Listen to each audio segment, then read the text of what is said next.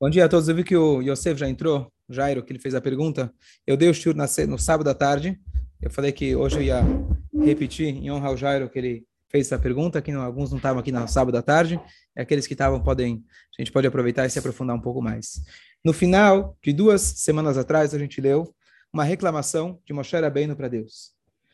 Deus tinha passou uma semana tentando convencer Moshe e com muita dificuldade, até que Deus, escrito na Torá, entre aspas, perdeu a paciência falou, vai logo. E aí ele foi. Aproveitar quem estava aqui no Shabat, vou dar uma palhinha a mais que eu não falei no Shabat. Está escrito lá, vai af Hashem. A fúria de Deus, Deus se enfureceu com Moshe. Ah, então Moshe, ah tá, agora eu vou. Então parecia, pareceria a história como se fosse está tentando convencer alguém ou tentando convencer um aluno, um filho, chega no final, você fica bravo? Ah, tá bom, tá bom, agora eu vou. Moshe Rabbeinu falou, não sei falar. Moshe Rabbeinu falou, quem sou eu para falar com Paró? Os judeus não vão acreditar. Agora eu fiquei bravo, agora o quê? Eu não consigo. Não adianta você ficar bravo comigo. Se eu não consigo, eu não consigo. Tá bom, mas ainda Moshe Rabbeinu não queria, meu irmão mais velho, né? Que Hashem ficou nervoso. Agora, agora o quê? Agora eu vou? Olha que bonito a interpretação. Se eu não me engano, ela vem do Baal Shem Tov, que isso vem é, também explicar para a gente uma, uma frase que a gente lê todos os dias. Vechará af Hashem bachem. A fúria de Hashem, vai, Deus vai se enfurecer com você. Ayayim, chamou, atishmeu. Se você escutar a palavra de Deus, muito bem. Se você não escutar, vechará af Hashem bachem. A fúria de Deus vai estar sobre vocês. E aí, veatzara da shamaim, não vai ter chuva e etc. A gente lê todos, todos os dias. Só que a gente sabe que nosso relacionamento de Deus não é como alguém que está lá esperando a gente para castigar a gente, Razve Shalom. Então, olha que bonito. A explicação é a seguinte. Moshe Rabbeinu, ele estava discutindo com Deus, vamos chamar assim, uma discussão filosófica, mereço, não mereço, consigo, posso, não posso, etc. Chegou o um momento que Deus falou, olha, deixa eu fazer Moshe Rabbeinu sentir o que aquele povo realmente está sentindo. Deixa ele sentir o quanto eles estão sofrendo. Então Deus transferiu isso para ele e de repente, Vechará af Hashem, a fúria de Hashem queimou Bachem dentro dele. Deu, vai não está escrito que Deus ficou nervoso com ele. Deus ficou nervoso nele. Ou seja, a fúria de Deus começou a queimar dentro dele. E aí, de repente, todos os meus argumentos que ele tinha sumiram. Ele começou a realmente sentir aquilo que Hashem estava sentindo por eles, aquilo que eles estavam sentindo, aí agora acabou. Então, olha que bonito, interessante, de que o maior castigo não é como a gente lê no literal, de que Deus vai ficar nervoso com vocês e Deus vai castigar vocês. Não. O pior castigo é quando você realmente percebe aquilo que você fez. Quando você se toca e fala, uau, aquele homem foi tão bom para mim, como que eu pude ser tão mal agradecido? Você maltratou uma pessoa por muitos anos. E de repente você descobre que aquela pessoa foi quem salvou tua vida, foi quem te alimentou, e você se toca disso, essa é a pior vingança. Não tem vingança. Remorso. Então, vai haraf Hashem bachem, a fúria de Hashem vai queimar dentro de vocês. Então, a verdadeira é, consequência das nossas atitudes ou falta de atitudes é que Hashem vai queimar dentro da gente, significa que a gente vai sentir o quanto a gente perdeu, o quanto a gente deixou de agradar o nosso Akadosh Baruch Hu, o nosso Pai. Então, essa é a explicação mais profunda. A próxima vez que você lê o Shema, em vez de ficar com medo, pensando Deus vai me castigar e etc., paramos e pensamos no potencial que a gente tem ao fazer uma mitzvah, no agrado que a gente pode fazer para nós e para Hashem quando a gente faz uma mitzvah. Caso contrário, em algum momento a gente vai perceber aquilo que a gente fez e a fúria de Hashem vai queimar não conosco, vai queimar dentro da gente. A gente vai sentir aquele remorso que nem se falou, aquela, aquela a pena que a gente infelizmente não deixou não deixou o Boshet Panim, a vergonha que a gente deixou de aproveitar o nosso potencial. Essa é explicação mais profunda, vale a pena a gente sempre lembrar disso no Shema Estrela. Depois que eu vi isso, sempre, ou quase sempre que eu leio o Shema, já é uma interpretação mais profunda e muito mais, né, muito mais próxima, de muito mais amor com Hashem. Voltando, fala. Não se diz quando alguém dá um tapa. Ok. Então, Moshe Rabbeinu, ele chega e ele reclama com Hashem com as seguintes palavras. Você me mandou lá, e eu fui depois de uma semana, você me convenceu, eu fui, falei com Paró. Não só que Paró não libertou o povo, tudo bem, talvez ia demorar. Não só isso, ainda ele piorou. Ele manteve as metas e não provia mais a matéria-prima. Ele falou que agora, até vendo aí na lachem, ele não vai dar mais palha, que era a matéria-prima para produzir os tijolos. Vocês ainda vão ter que sair para buscar a matéria-prima e as cotas se mantêm igual. Isso realmente ficou muito pior para o povo judeu. E aí, e aí, então, Moshe Rabbeinu chega e ele fala com uma frase muito pesada, algo que a gente diria que ninguém pode falar assim com Deus. Lama hareota. Porque você foi malvado. Essa seria a tradução. Ra. Ra é mal. Com, o seu, com esse povo. Lama azé shlachani. Porque você me mandou. Essa foi a reclamação de Moshe. Deus responde para ele. Vayomer Hashem Moshe, atatire. Agora você vai ver o que eu vou fazer com Paró, eu vou tirar com mão forte, eles vão, vão expulsar, eu vou, eles vão expulsar o povo judeu com mão forte, e assim começa a outra paraxá, a paraxá de Vairá, onde Deus ele fala, eu apareci para Abraham, para Isaac, para Yaakov, e eles não duvidaram de mim, e você duvidou de mim. Tá certo? E a pergunta que Yosef fez, tá aqui, pode ligar a câmera, Yosef. A pergunta que ele fez foi, será que Deus respondeu a pergunta? Tudo bem. Filho reclama, pai, por que, que aconteceu isso? Não, logo vai passar. Tá, logo, logo vai passar, agradeço. Mas eu quero saber por que aconteceu isso. Você me mandou ir para o Egito, piorou. Qual a resposta disso? Por que piorou? Não poderia ter logo resolvido a situação? Não? Quem prestou atenção no Shabbat? Quem estava aqui? Fala, Aaron. Pode falar. Foi de propósito. Foi de propósito. Então, vamos ver algumas respostas, se Hashem respondeu ou não. No Pshat, na interpretação simples da Torá, Parece que Hashem não respondeu. Hashem ele simplesmente se lamenta e fala: Poxa, pena que Abraham, Isaac e Jacob não estão mais aqui. Eu prometi para eles a terra de Israel e teve momentos que pareceu que eu não cumpri. Abraham ele precisou, quando a sua esposa faleceu, a Sarah, ele precisou pagar muito dinheiro para comprar. Peraí, se eu já tinha prometido que a terra seria dele, ele poderia ter duvidado e falar, Deus, por que eu tenho que pagar por algo que já, meu, já é meu?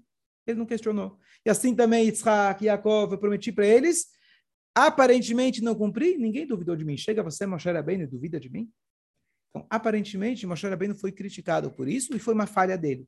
E por isso, interpreta Urashi, ele diz, Atatire, agora você vai ver, como logo, logo você vai ver a conquista ou a, a, o êxodo do Egito, mas é uma alusão a um castigo futuro de Moshe, dizendo, olha, agora você vai ver, mas a entrada na terra de Israel você acabou de perder. Porque você duvidou então, essa seria, na verdade, a recíproca seria a resposta de Deus: Você duvidou de mim? Você perdeu a entrada de Israel. Essa é a interpretação é, clássica, mais perto do literal, a, a, interpretação mais simples. E isso, então, implica que Moshe Rabbeinu errou, implica que ele recebeu um castigo e também implica que Deus não respondeu a pergunta dele. Fala. Não, não me parece que Moshe Rabbeinu não Então, procurando nos comentaristas, achei algumas outras respostas que, além de dar uma resposta para a questão técnica, se Deus respondeu ou não, mas aqui dá uma resposta para a gente, ou explicações sobre a pergunta talvez mais frequente, que também o Jairo gosta de perguntar, e todos nós devemos nos perguntar, a que diz na linguagem tzadik veralo.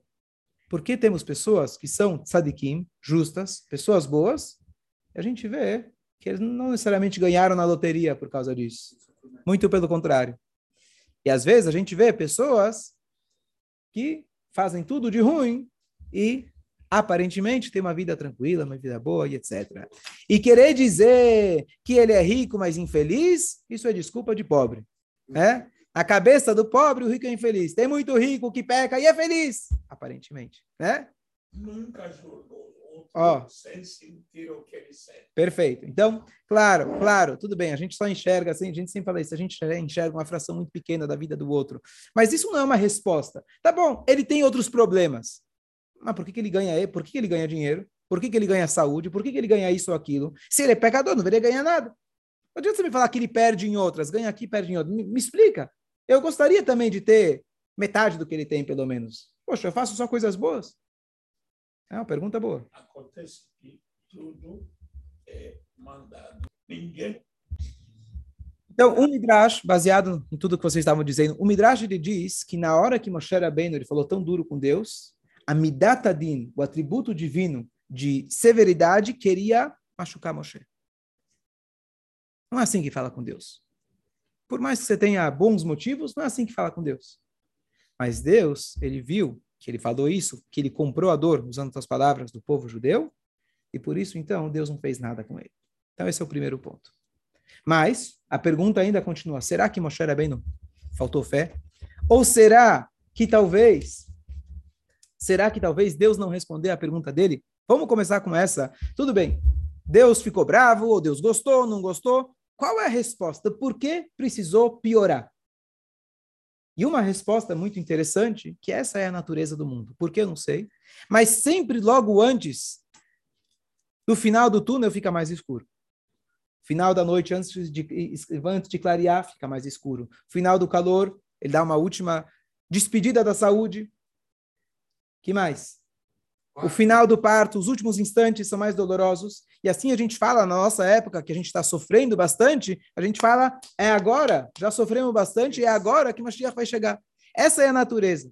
Então, a primeira resposta, conforme algumas explicações, quando Deus ele responde, agora você vai ver, quer dizer, agora você vai poder ver. Porque agora que eu dei uma apertada, significa que agora vai chegar. Se você percebeu que piorou, então quer dizer que agora vai chegar. Mas por que tem que ser assim? Por que tem que ser assim? Quem disse? Quem disse que tem que piorar para poder melhorar? O Tiririca falou, pior que tá não fica, e ficou. Tá certo? Se não se tirar Você não gosta você não sei que é melhor. Ó, então, tá, então eu vou falar, eu vou piorar para ele poder agradecer. Lembra a história do carneirinho? O homem, Baruch Hashem, tinha 10 filhos em casa, a casa tinha dois, um dormitório, ele chega, Rabino, o que, que eu faço? Coloca o carneiro dentro da sua casa. Rabino, ficou, tá uma loucura. Falou, não, tudo bem, agora coloca as galinhas dentro de casa. Rabino, o que você quer de mim? Todo mundo conhece essa história, né? Ele falou, agora tira. Olha, hã? é do Shimon, quem? do Yali Pérez. Yali Pérez, ele conta essa história? A escola Pérez também era assim, não tinha espaço? Não, tinha, tinha, não, tinha, tinha um programa na TV que era quem sabe. Mas, isso não tem lógica. Vamos colocar o carneiro para você poder. Deus poderia tirar sem carneiro, dar uma casa maior para ele, né? Então, mais uma resposta, baseado no que o Aaron falou, de que Deus já tinha prometido para Abraão Avinu que seriam 400 anos escravos numa terra estranha. E, na verdade, Deus deu um bom desconto. Acabou sendo 210. Sendo que parte desses 210 não era nem escravidão. Então, não sei por quê. Não vamos nunca saber por que Deus estabeleceu que teriam que passar por 400 anos de escravidão, mas Deus ele deu um desconto, ele fez a conta do nascimento de Yitzhak para que isso pudesse fazer ser mais rápido. Então Deus ele fala: "Agora você vai ver". Ou seja, para que agora você possa ter a redenção e não ter que esperar passar os 400 anos, eu precisei aumentar a intensidade e diminuir, Aaron, a duração. Então essa seria mais uma explicação. Eu piorei na verdade, para poder agilizar. Mas ainda fica a pergunta por quê? Dá um jeito, faz tuas contas e deixa a gente embora. Você você precisa piorar ainda mais? Tá certo? Tem a ver com Lavan tudo isso, não? Por, Por que Lavan? Assim, Porque Yosef foi vendido, então agora vai passar 400 anos entrando no canto, porque vendeu o irmão. É, mas Deus já tinha prometido para Abraão desde o início que eles iam passar por 400 anos. Já. Abraão falhou na fé dele, ele perguntou como que eu vou ter certeza que eu vou herdar essa terra. E aí, por isso, Deus. Tem muito além disso. A gente pode achar motivos, entre aspas, mas 400 anos de escravidão, pesado, né? Então a gente não entende os planos divinos. Mas vamos tentar mais uma, mais um, mais uma resposta interessante, que é essa resposta clássica que o Talmud traz para a gente. A resposta clássica, porque o justo sofre, que Deus ele paga à vista.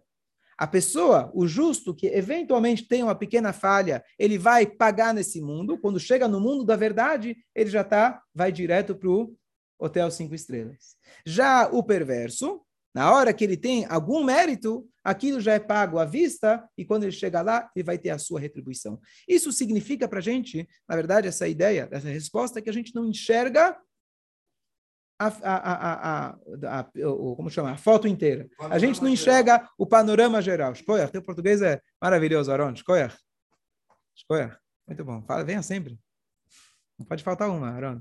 Ele foi meu professor quando eu tinha 10 anos de idade.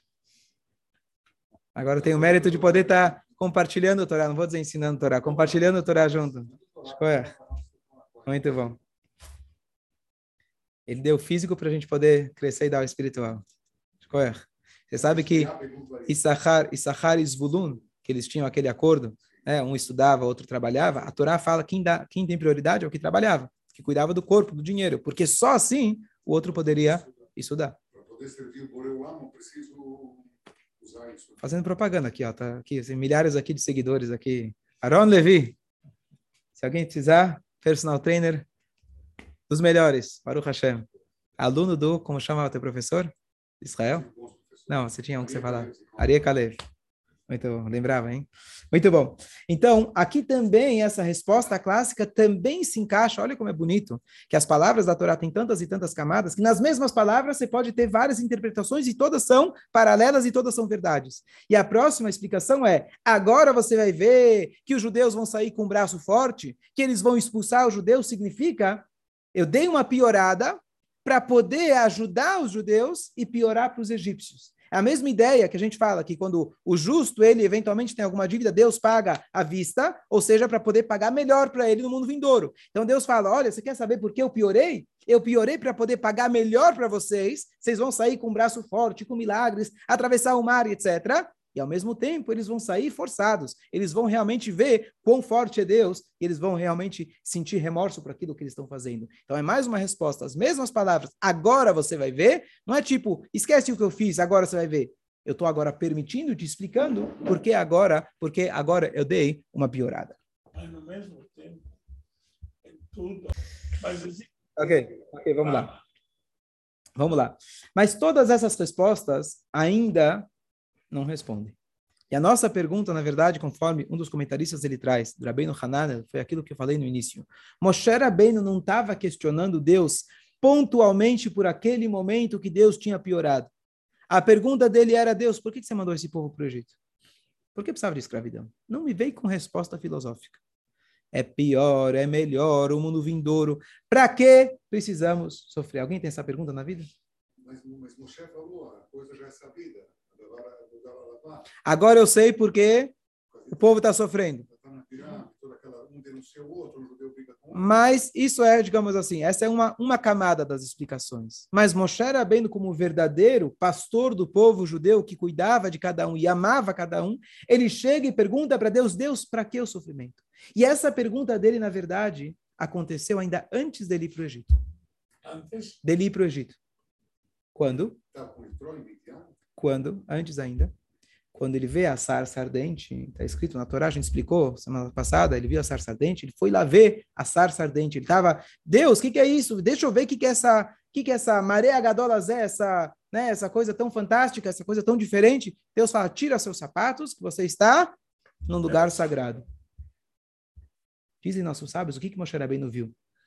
Não estamos contando apenas da árvore que estava queimando e não consumia. Ele estava vendo, na verdade, o nosso destino. Ele está vendo os povos sofrendo lá e sofrendo ao longo das gerações. Queima, queima, queima, queima, mas não é consumido. Estamos aqui até hoje. E ele fala: Deixa eu ver o que, que é isso, deixa eu tentar entender. O que, que é isso, Deus? O que, que você está fazendo para o nosso povo? O que, Deus responde? Tira os seus sapatos, que esse é um lugar sagrado. Em outras palavras, em outras palavras, você está entrando numa área que não pertence a você. Isso é sagrado. Isso pertence a mim. Você quer saber o porquê do sofrimento? Você quer saber o porquê da morte? Você sabe o porquê da vida? Você sabe o porquê de alguma coisa? Essa área é sagrada. Por isso, inclusive, a gente fala que uma pessoa que passa por sofrimentos, especialmente aqueles que passaram 70 anos atrás, etc., são sagrados, literalmente. Um Yehudi que morreu por ser Yehudi, o Rebbe fazia questão de chamar isso, a gente fala aqueles que morreram no holocausto.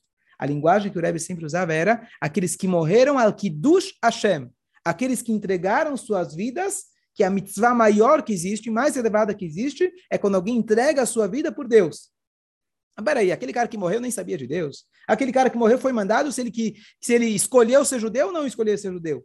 Alguém que morreu por ser judeu, ele entregou sua vida por ser judeu, ele morreu no nível mais elevado possível, chamado Kiddush Hashem. Independente do nível dele, do que ele fazia, do que não fazia. É muito importante a gente lembrar isso, porque já se ouviu muitas correntes dizendo, lo além do Deus nos livre, que foi um pecado e eles mereceram, e etc. Haz shalom. Deus vira e fala para Moshe Rabbeinu, isso é o local sagrado. Sagrado em hebraico, kadosh em hebraico, significa separado.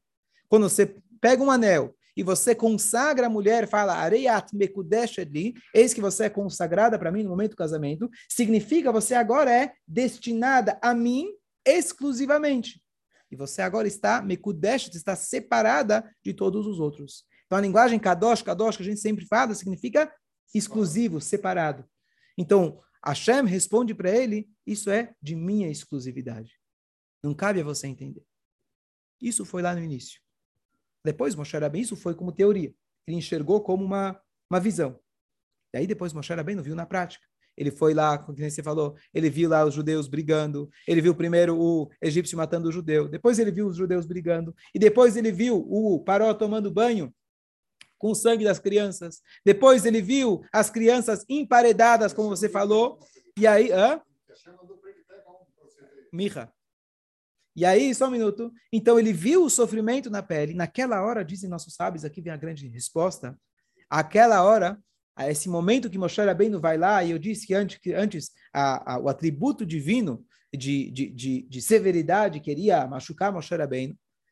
Então, tem uma outra passagem que o Midrash conta para a gente que naquela hora, Deus fez uma oferta para Moshe. Moshe, se você quiser, eu te conto tudo. Você quer saber o motivo dos sofrimentos? Eu vou te contar. Você aceitaria ou não, Israel? Não. Melhor não. Moshe Rabbeinu teve um convite para entrar no, na sala presidencial, tomar um lanche com Deus. Deus ia passar um filme para ele. Deixa eu ligar aqui. Agora deixa eu te explicar o que está acontecendo. Em alguns instantes, ele ia entender na linguagem machelemala ou machelemata, o que está em cima, o que está embaixo. Você vai ter o panorama completo, você vai entender, como aquela famosa discussão, se eu fosse Deus, ah, eu faria um mundo bem diferente. Não, se eu fosse Deus, você faria exatamente como ele faz. Você só não enxerga. Se você fosse Deus, você entendeu porque ele faz cada coisa. E Moshe bem naquela hora, ele recusa o convite divino. Ele fala, não, obrigado. É escrito que ele ficou com medo. E aqui vem a explicação maravilhosa e fantástica. Por que, que ele ficou com medo? Moshe Rabbeinu não queria perder a sensibilidade pelos seres humanos. Ele foi chamado meio anjo quando ele subiu para receber a Torá. Ele não queria ser anjo por completo. Ele não queria ter o panorama, a visão divina, porque quando chega alguém e fala, Moshe Rabbeinu, estou sofrendo, ele vai pensar, né? Coitado, ele não sabe se ele soubesse o que é na outra encarnação, se ele soubesse como isso é bom para ele, ele não quer estar no lado divino. Ele não quer jogar contra, ele quer jogar a favor. E para isso ele fala: eu prefiro não saber. E aqui vem uma mensagem maravilhosa. Que claro, Moshe Rabbeinu, ele falou isso com coragem. E pode até ser que ele perdeu pontos com isso. Mas mais para frente no deserto ele também reclama com Deus. Lá, Mareota, porque se fez mal. Porque Moshe Rabbeinu está defendendo o nosso povo, ele comprou nossa briga, independente das consequências. E quando Deus fala, olha, vem comigo, você vai ser meu brother, eu vou te contar aqui por cima, você vai entender como tudo funciona. E aí você não vai sofrer mais. Imagina a gente poder viver uma vida onde não existe sofrimento. Você não ia comprar? É garantido, porque você entende tudo. Ele fala, eu não quero, eu não quero. E aqui a gente vê a grandeza de Moshe Rabbeinu, e mais do que Moshe Rabbeinu, Moshe Rabbeinu, como o Zohar fala, ele tem em cada geração, e Moshe Rabbeinu está dentro de cada um de nós. A gente está lendo uma historinha de alguém que aconteceu três milênios atrás. O que significa isso? Que nós somos muito, muito bons, especialmente pessoas que estudam Torá, fazem mitzvot, estudam, usam a filosofia para tentar entender os enigmas do mundo, tudo que Deus faz é para o bem. Chega na hora, às vezes, a gente faz isso às vezes às custas dos outros. Você se torna filósofo às custas dos outros. Rabino, estou sofrendo. Se preocupa, lá no mundo vindouro vai estar tudo certo. Rabino, perdi dinheiro. Capará. Rabino, bati o carro. Tudo que Deus faz é para o bem. Rabino, Gamzu Letová. Fantástico. É mentira o que eu estou falando? É 100% verdade. Mas isso tem que falar para você mesmo. Quando alguém vem trazer para você um problema, a primeira coisa que você deve fazer é se colocar no lugar dele. Você tentar sentir a dor dele. Só depois você pode até oferecer um abraço, oferecer uma solução, dar para ele um riso de emuná, mas a primeira coisa você tem que se colocar no lugar dele. Moshe Rabbeinu poderia ser o salvador da pátria. Todo mundo tem problemas? Vem comigo, vou te dar mais emuná. Vem comigo, vou te ajudar. Moshe Rabbeinu, primeira coisa, ele falou, não quero perder essa conexão com o humano. Aonde Deus falou para mim lá atrás, não entra aqui. Realmente não quero mais entrar. Eu não quero entrar nesse assunto. Então, isso é muito importante para a gente. E é algo que um trabalho que a gente deve se fazer. E eu fiquei pensando nisso quando estava me ensinando, pensei para mim mesmo, né? Olha, eu estou treinado, digamos assim, para falar para as pessoas tudo o que fazer para o bem. Então, quando chega alguém, já estou com a resposta pronta. Sou psicólogo rabino, vem aqui falar comigo, eu tenho as respostas. Está sofrendo? Tem a resposta. Não. Olha que interessante. Duas passagens. Duas passagens de dois mestres. Uma, o segundo Rebbe de Chabad, o Middle Rebbe, Rabbi Dovber, ele estava numa cidade e estava recebendo muita gente. Ele ia para uma cidade, as pessoas faziam fila, brachar para isso, brachar para aquilo, conselho para isso. E um belo dia, no meio, ele parou as reuniões e se trancou no quarto. Começou a fazer teilim. Começou a fazer teilim, jejuar, e ninguém mais podia entrar. Os alunos entenderam que, de repente, lá em cima, né, alguma coisa estava acontecendo, um mestre, e assim ficou por, acho que, um dia, dois dias, e todo mundo começou a fazer teilim junto. E depois o Rebbe voltou a aceitar todo mundo. Finalmente perguntaram, né, tiveram coragem, Rebbe, o que, que aconteceu? O Rebbe falou, olha, veio para mim um Yehudi, e ele contou algo que ele fez, que era algo tão tão baixo, tão baixo, que eu não consegui me relacionar com ele. Eu não consegui achar nenhum ponto em comum com aquele homem. Como eu posso dar conselho para alguém de um tikkun, de uma melhora, de uma reforma, se eu não encontrar em mim, de maneira mais sutil, algo que eu possa falar, poxa, eu também tenho isso e eu consigo superar. Então, enquanto eu não consegui encontrar dentro de mim, eu parei tudo. Então, esse é o verdadeiro Rebbe aquele que realmente tenta encontrar dentro de si. Então, quando alguém, aqui eles são muito práticos, quando alguém vem te trazer um problema, antes de você logo querer trazer a solução, antes de você querer consertar, isso no casamento é muito prático, muito, muito, né, muito real. O homem sempre quer resolver as coisas e a mulher quer contar. E ela espera que você vai ter um pouco de sensibilidade para aquilo que ela está passando. Para de tentar resolver, para de tentar dar conselho, para e escuta e tenta se colocar no lugar da outra pessoa. Esse é um trabalho que exige aquilo que Moshe Rabbeinu era o mestre, que era a humildade. Humildade de você escutar. Estava lendo recentemente, como eu sempre falo, gosto de psicologia, mas um bom psicólogo, verdadeiro psicólogo, é aquele que está pronto para entrar na jornada junto com você.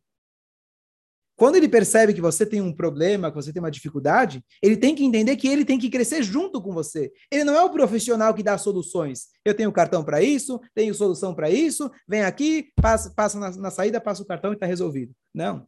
Você tem que estar pronto para passar. Então, mesmo na psicologia, né? Chegaram nessa conclusão que eu só posso consertar o outro quando eu estou entrando na jornada junto. Então, mesmo o Bashar que teoricamente teria as respostas para todos os problemas, a primeira resposta é você se colocar no lugar da pessoa.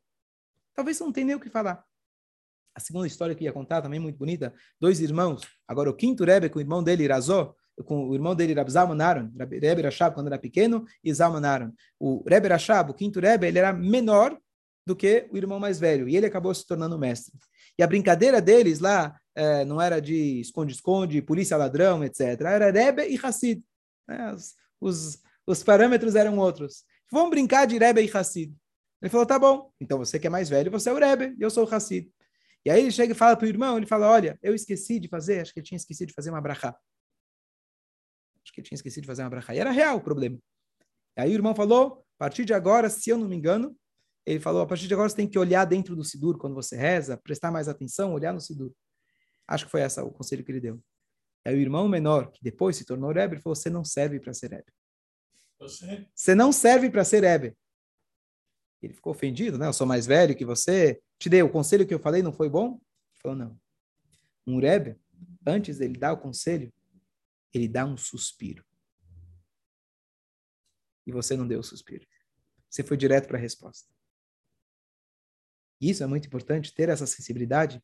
E é isso que Moshe Rabbeinu, quando Deus pergunta, ele vai lá e pergunta para Deus por que você fez o mal. E Deus ofereceu a resposta para ele, ele fala, eu prefiro não saber.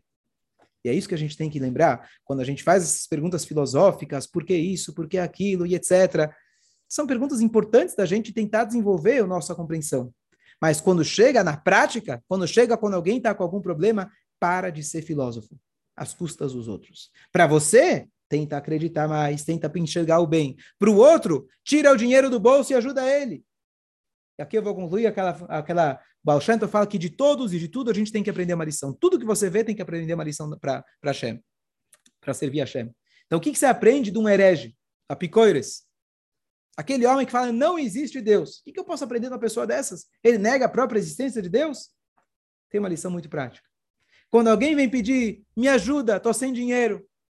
Então, você, como um homem muito religioso, vai dizer, não se preocupa, no Olamabá você vai ter muito dinheiro. Olha, eu tenho muito dinheiro, mas você não sabe o que, que eu passo.